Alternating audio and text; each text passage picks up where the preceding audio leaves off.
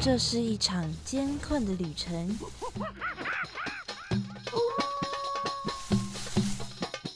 也是一场精彩绝伦的冒险。欢迎进入美好的动物世界，打开你的耳朵，用心感受。嘘，注意听，动物就在你身边。Animals 冒险王，你们准备好了吗？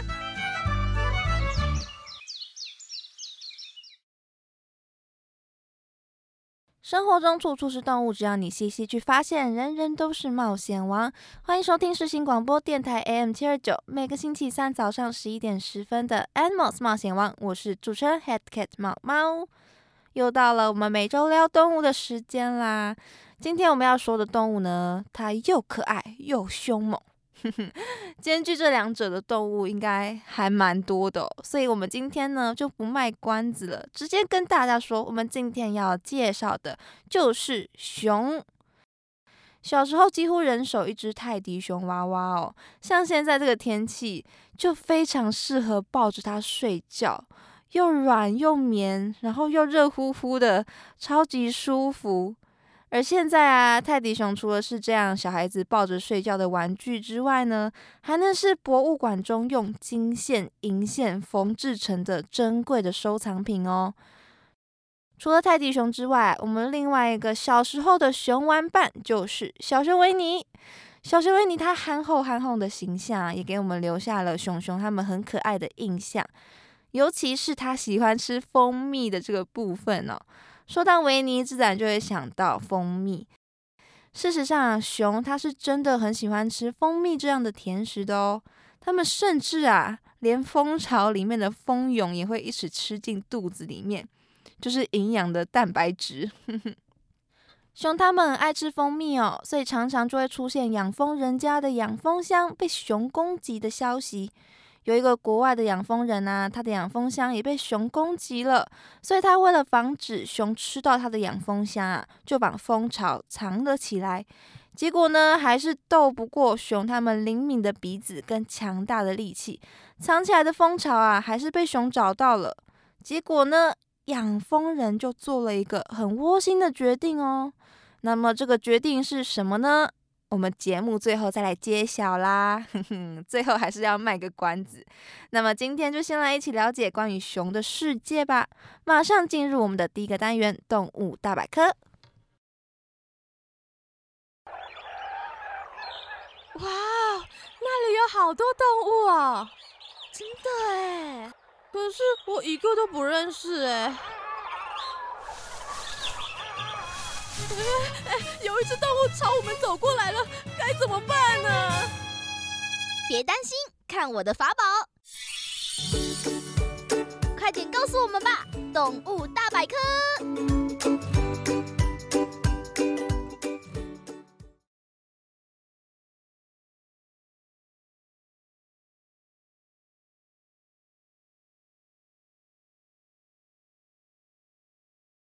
大家比较熟悉的熊的品种啊，有北极熊、棕熊，还有像台湾有的黑熊，还有四川的熊猫。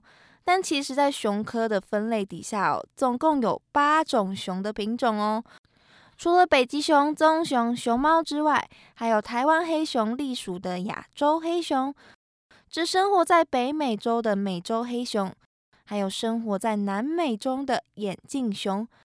生活在印度一带的懒熊，跟生活在东南亚地区的马来熊、北极熊、棕熊、美洲黑熊、亚洲黑熊、熊猫、眼镜熊、懒熊、马来熊，总共八种熊的分类哦。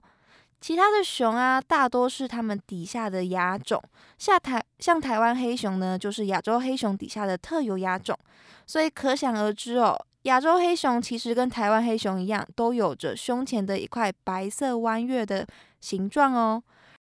而我们刚刚这样一连串的熊啊，生活的地区念下来，就会发现到现在呢，只有非洲、澳洲还有南极是没有任何熊生存的。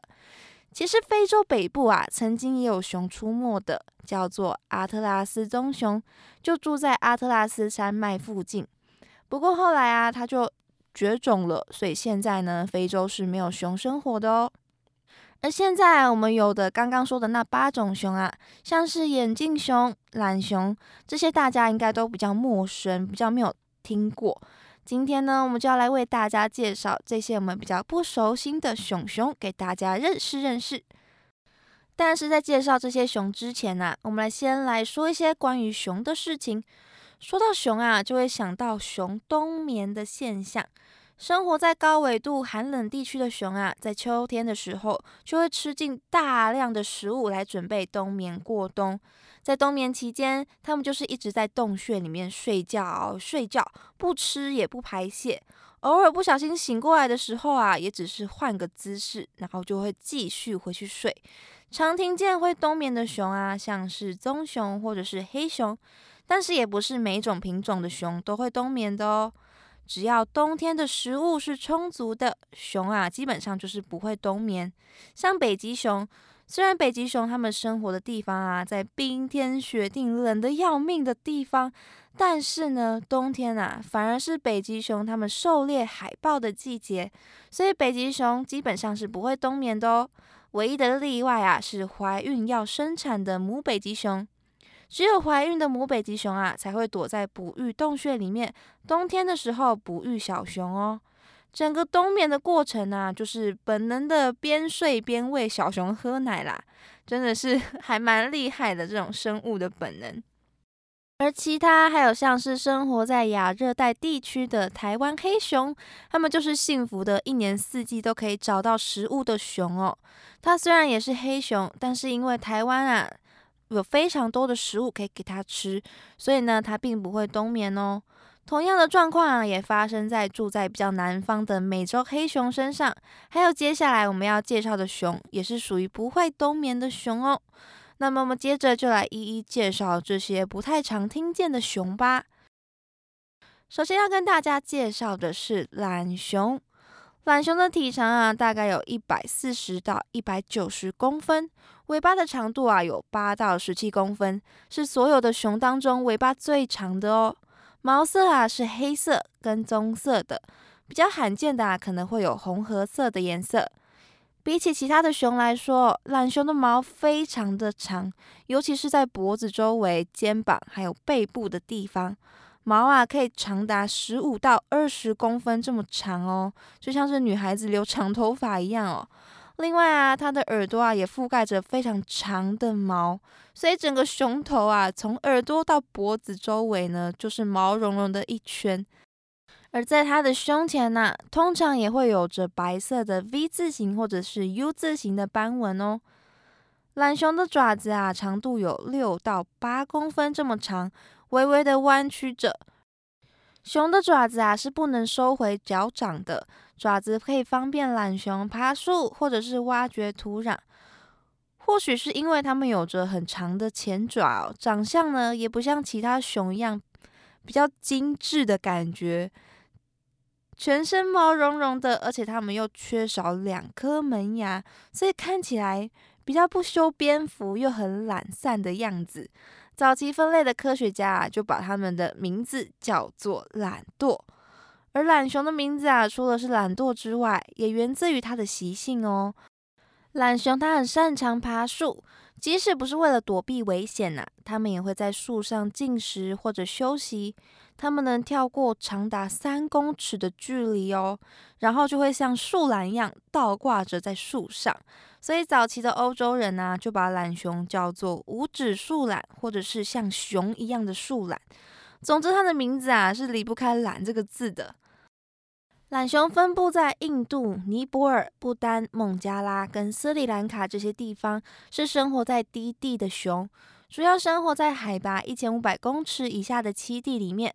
但是啊，在印度的栖地可以高达两千公尺以上哦。而另外栖息在斯里兰卡的懒熊啊，则是会栖息在比较低海拔的地方，活动在三百公尺以下的干燥季风林里面。它的栖地啊，包括有热带森林、疏林的草原、灌丛，还有草地。由于分布的范围啊有很明显的雨季还有旱季的区别，所以它们的食性啊跟栖地的利用也会有季节性的差别哦。虽然我们刚刚说懒熊它很会爬树，不过吃饭的时候啊，它还是比较喜欢吃掉在地上的水果，或者是把水果从树上给摇下来吃。但是有一个东西例外，就是它发现蜜蜂的时候，就是只要发现有蜜蜂、有蜂巢、有蜂蜜的话，它就会爬上树吃蜂蜜，或者是呢爬到树上把蜂巢打下来再享用。这个爱吃蜂蜜的特性呢，也让它有了蜜熊的别称。那个蜜就是蜂蜜的蜜。而在非水果季的时候啊，蚂蚁跟白蚁就成为懒熊的主要食物啦。懒熊的嘴唇呐，延展性很好，它是有嘴唇的哦。这个嘴唇呐，方便它可以用来吸吮白蚁，而且啊，在吸食的时候呢，它的鼻子啊还可以关闭，所以它也被叫做唇熊。刚刚我们有提到，懒熊它没有门牙，而它缺少门牙也是为了它方便吸食昆虫哦。懒熊在吃白蚁的时候啊，会用爪子挖掘土堆或者是地面下的蚁群，再用嘴巴吹走残骸还有沙石，最后呢就把白蚁吃进肚子里啦。它吃白蚁所发出来的声音啊，非常独特，而且声音非常的大，大到两百公尺远的地方都可以听见哦。除了水果跟白蚁之外，懒熊它们也会吃一些植物的果实、花，或者是鸟类跟蛋。但是啊，它们很少会捕食哺乳类的动物，或者是吃腐肉哦。懒熊比起其他的熊类来说啊，更常在晚上活动，可能是为了要适应炎热而且植被覆盖度比较低的环境，所以啊，它们就比较喜欢在晚上的时候出来活动。但是啊，它们整体的活动量变化是很大的，是环境或者是情况不同，每天活动的时间呢，从五个小时到十七个小时不等。例如啊，尼泊尔的国家公园里面，因为植物的覆盖率比较高，温度比较适合，所以呢，懒熊不管是白天或是晚上都会出来活动活动，但是主要还是以晚上为主啦。虽然说一般的懒熊主要是在晚上活动的，但是带着未成年或者是刚出生小熊的母熊呢，则是会在白天出来活动的哦。在白天活动啊，可能是为了要躲避夜行性的掠食者，比如说老虎或者是其他的熊类。懒熊目前啊是易危的物种。虽然它们分布的地方呢，都对它们有施以不同程度的保护，但是因为栖地被破坏，食物越来越少的原因，让它们转向人类的农作物去觅食，所以常常呢会出现人类为了保护自己的生命或者是钱财而猎杀它们的情形，造成了人兽之间的冲突，而环境开发也造成它们的栖地破碎化，让小族群的懒熊难以独自生存。另外，在印度跟巴基斯坦地区，会把幼熊捕捉来训练，然后卖到世界各地表演的，叫做跳舞熊，也是他们造成威胁的一个严重的主因哦。介绍完了懒熊，接着我们来介绍眼镜熊，又叫做安第斯熊，这个是指生活在南美洲的一种熊类哦。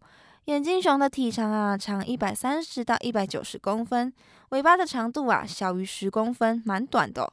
皮毛呢是黑色或者是深褐色的，有的时候啊，眼镜熊的下巴附近或者是脖子或者胸部的地方呢，会有一些乳白色的毛。这些白色的毛啊，还会出现在它们的脸上，在口吻部或者是眼睛周围啊，它们的白斑的样式非常的多变哦。眼睛周围的白色斑纹啊，有的呢会很完整的变成两个圆圈圈眼镜的形状，有的呢可能会缺一个角，或者是只剩半个镜框，也有一些是不对称的形状，或者是几乎没有什么斑纹的也有。但是它的白斑啊，在眼镜熊的脸上还是添加了很多不一样的，像是眼镜一样的造型，所以被叫做眼镜熊。眼镜熊啊，是八种熊当中唯一的短脸熊哦。它的嘴巴，比起黑熊来说扁的很多，比较像是小熊维尼的脸型那样的感觉。眼镜熊啊，是生活在南美洲唯一的一种原生熊类。它们分布在安第斯山脉的委内瑞拉、哥伦比亚、厄瓜多尔、秘鲁跟玻利维亚这一沿海地带，分布的海拔范围从两百到四千七百公尺。它们不只是会出现在高海拔的森林、平原，还有草原，在低海拔的森林，还有有刺的灌木沙漠也会出现哦。但是它们最喜欢的还是湿润舒适、有云雾缭绕的山地森林里面。眼镜熊是一种习惯半树栖性的熊类动物，在安第斯云雾林的眼镜熊啊，会在白天跟晚上活动，但是在秘鲁沙漠的时候啊，则会发现到它们在植被下面睡觉。一旦在树上，眼镜熊就会搭建一个平台，这个树上的平台可能是它们躲藏或者是休息和储存食物的地方。熊大部分都是杂食的动物哦，但是还是有部分极端的案例，像是北极熊就几乎是纯肉食的。眼镜熊虽然也是杂食的，但是肉类只占它们饮食中的百分之五左右而已哦。它们会吃昆虫、瓜牛，还有一些小型的哺乳类动物，偶尔呢才会去捕食比较大型的，比如说像鹿或者是自由放养的牲畜。平常啊，它们更偏爱吃素食。它们喜欢吃水果或者是植物，包括灌木还有树木的果实，例如樟科、桑科、杜鹃花科等等的。其他的食物啊，也包括棕榈、竹笋、兰科植物的球茎，还有仙人掌的果实。在靠近人类活动的地区啊，它们也会入侵到我们的玉米园里面去吃玉米。这些植物呢，大部分都是比较难打开或者是比较难消化的。像是仙人掌啊，就必须要把它外面刺刺的一层剥掉才能吃。它们啊会剥开棕榈树的树皮，吃韧皮部比较营养的地方。在分类学上面呢，眼镜熊跟熊猫的亲缘关系是现存的熊科动物中啊最接近的哦。而这两种熊啊，也是已知中可以大量消耗比较坚韧纤维质性的植物的熊哦。熊猫我们都知道，它就是吃竹子为主嘛。它会吃的竹子超过六十种，其中的三十五种啊是主要当做食物的。而且他们会选择有比较多蛋白质，但是纤维质相对少一点，比较容易消化的竹子的种类。有的时候才会吃一些其他的植物的根茎叶，或者是吃一点点的肉类。而且熊猫跟其他的熊不一样的是，一般的熊啊有五只的爪子。熊猫的前爪却有额外的第六根爪子哦，是由它的腕骨特化而来的。这个多出来的爪子上面虽然也有指垫，但是并不能跟真正独立的其他爪子一样可以自由的移动，所以也叫做假拇指。推测是为了让它们更好的抓住竹子，才会具有的这个多出来的拇指。这边呢，再多讲一个关于熊猫皮肤的颜色。熊猫刚出生的时候啊，是全身粉红色的，而等到它开始长毛的时候，就会发现好像黑色毛的地方啊的皮肤就变成了黑色的。那个其实啊，只是因为要长出黑色的毛，所以皮肤下面呢有许多黑毛的毛囊所产生的颜色。事实上啊，把熊猫的毛剃掉之后，它黑毛底下的皮肤是肉白色的哦，而白色的毛底下的皮肤啊，则是肉粉色的。所以熊猫并不是黑色皮肤的哦，真正有黑色皮肤的是北极熊。北极熊的皮肤啊是黑色的，虽然它全身的毛啊看起来是白色或者是有鹅黄色的，但是它的毛发其实是半透明，而且是中空的哦。中空的毛啊可以增加隔热性，让它们能更加的保温。而透明的毛发在阳光跟冰层的反射下面呐，看起来就会是白色的，就变成了它们冰原中的保护色喽。熊猫跟北极熊都是异维的物种，而眼镜熊也是属于异维的熊。它们也是因为栖地被破坏，导致食物缺乏，而造成了人兽的冲突。栖地开发导致它们栖地破碎化。还有因为熊掌跟熊胆的药用，跟一些宗教仪式的需求，而导致眼镜熊被盗猎，造成生存的危机。但是值得庆幸的是啊，在目前少数的几个区域当中，有建立了经营管理计划，配合社区的参与，希望能够改善人熊冲突的问题。最后，我们要来介绍最后一种马来熊，它也叫做太阳熊哦。它的英文呢就是 Sun Bear，听起来很可爱的感觉哦。会叫做太阳熊啊，是因为它的胸前通常会有着明显的白色或者是黄白色的斑纹，就跟眼镜熊一样哦。每只熊身上的斑纹都不太一样，也会出现一些没有斑纹的情形。但通常啊，它们的斑纹都是 U 型或者是圆形的。比起亚洲黑熊的弯月，马来熊的斑纹啊，乍看之下就像是太阳一样，所以就也有了太阳熊的称号。马来熊的口吻部啊比较短，而且没有毛，是呈现灰白色的。耳朵小小的哦，就像两个小丸子一样挂在头的两边。马来熊的毛啊，应该是所有熊当中最短的，就像是剃了小平头一样。它的毛色呢是黑色的，少数是深褐色的。它的爪子啊是呈现镰刀一样弯曲的形状，足部呢转向内侧。呈现一个典型的内八角，脚底几乎是没有毛的哦。马来熊的体长啊，大约只有一百到一百五十公分，尾巴的长度是三到七公分，比前面两种熊都还要小只哦。因为马来熊是八种熊里面最小只的，而最大只的呢是北极熊，站起来后啊可以高达二点五公尺哦。所以熊的体型啊差距是非常大的。马来熊分布在东南亚的大陆块，包括孟加拉、印度的东北部、中国南部、云南、东南亚的马来西亚跟苏门答腊、婆罗洲等等的地区，主要栖息在半长绿林、落叶混合林、龙脑香料优势森林，还有山地常绿森林。在有些地区啊，马来熊会跟亚洲黑熊共同的使用这些栖地。马来熊分布的范围从海平面到海拔超过两千一百公尺的山区里面，但是在低海拔的森林啊，比较容易可以看到它们。在婆罗洲的森林当中，桑科的果实像是一些无花果、橄榄科跟桃金娘科占果实的半数以上。但是如果果实比较少的时候哦，马来熊就会转而以昆虫当做主食。它们的长爪子也很方便，它们去取食木头中的白蚁巢，也会吃蚂蚁或者是甲虫等等超过一百种的昆虫哦。除了懒熊之外，马兰熊它们也非常喜欢吃蜂蜜，它们的舌头很长，足足有二十到二十五公分，让它们可以更方便的舔食昆虫还有蜂蜜。所以马来熊啊，也跟着懒熊一样，有着蜜熊的别称。除了蜂蜜，马来熊也是著名的蜜蜂捕食者。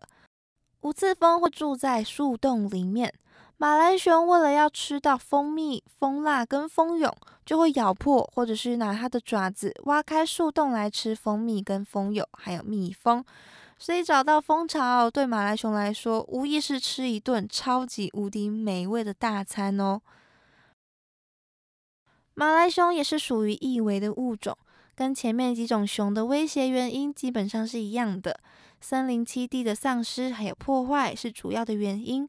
例如马来西亚跟印尼，他们砍伐森林之后，改成种植油棕树，还有栖地开发生殖能源产业。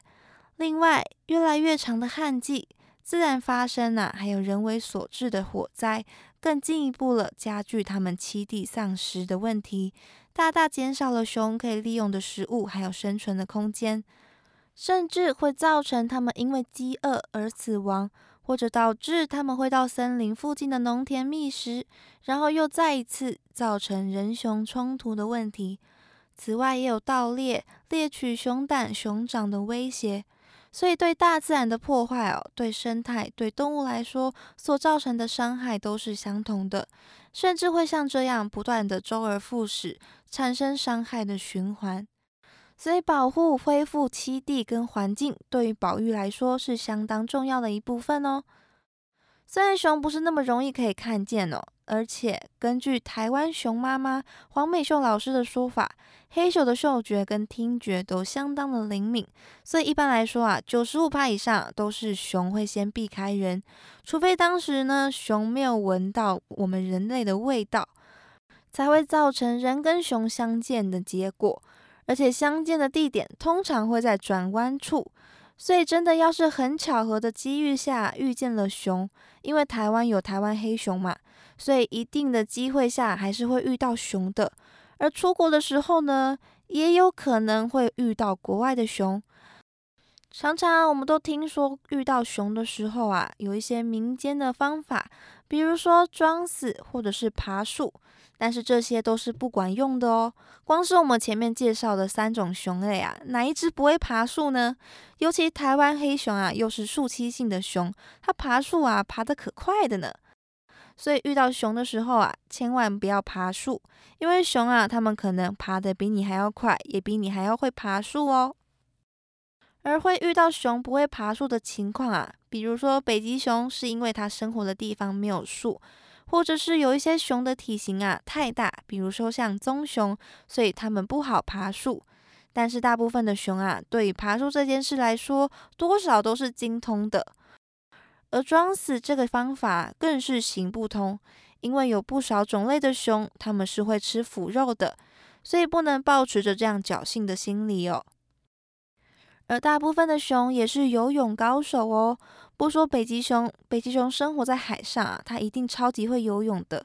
像我们说抓鲑鱼的黑熊还有棕熊，它们也都是需要游泳来捕捉鱼类，甚至啊还会潜到水里捕鱼，水性相当的好哦。所以说，如果遇到熊的时候啊，根据黄美秀老师的说法，我们应该要保持冷静。不要大动作的狂奔或者是尖叫，因为这些动作啊都会让熊觉得你在挑衅或者是威胁要攻击它。我们应该要先静静的、冷静的站着，尽量不要跟熊对上视线，让他们觉得你不是威胁，再慢慢的后退，慢慢的离开。因为有的时候熊出现啊，并不是因为它想要攻击你，有的时候真的只是因为不小心，或者是它觉得很好奇而已。而如果真的不幸啊，遭遇到熊的攻击，或者是遇到比较敏感的带着小熊的母熊的时候，首先呢，你要试图把身体缩起来，用手脚保护好自己重要的头或者是腹部，等到机会的时候再攻击熊比较脆弱的地方，比如说眼睛或者是鼻子，或者是你也可以携带防熊喷雾或者是辣椒、胡椒水来驱离熊。如果我们想要防止自己遇到熊的话，可以在山林中隔一段路就大声的唱歌，或者是发出一些金属的碰撞声，让熊啊知道你在这里，提醒他们。大多时候啊，他们就会警觉的先逃走喽。